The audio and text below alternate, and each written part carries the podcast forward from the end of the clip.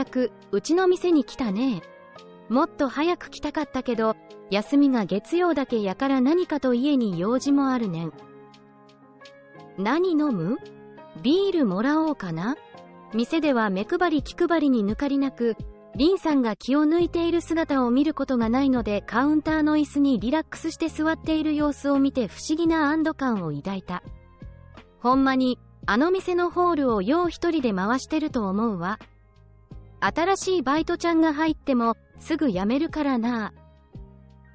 リンさんは、帰化した北京出身の社長が経営する中華料理店で10年以上も働いている。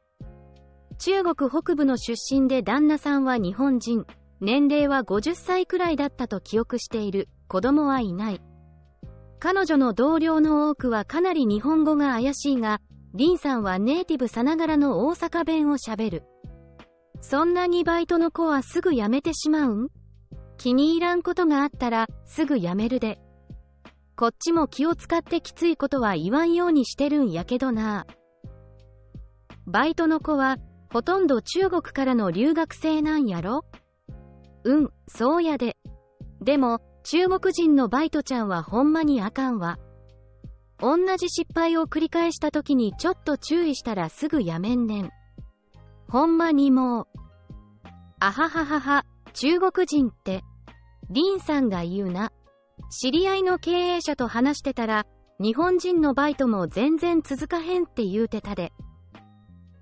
そうなんかな、みんな親に甘やかされてんねん。リンさんはビールを一口飲んで、ため息をついた。私な、社長にもしょっちゅう言うねんで。私の体力も落ちてくるし、今から私の代わりになる人を見つけんと、何があるかわからんからな。うちの親も年やし、急に中国に帰らなあかんようなことがあるかもしれんし。高齢化社会はどこの国も一緒なんやな。ほんまに働き盛りの人が親の介護で身動きが取れんようになるような話は、日本でも深刻な社会問題になってくると思うわ。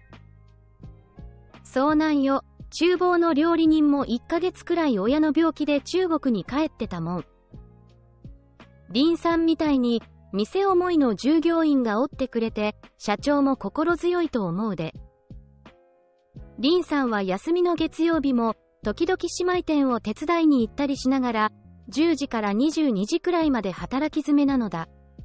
そんな店思いの彼女の気分転換になることを願うばかりだ。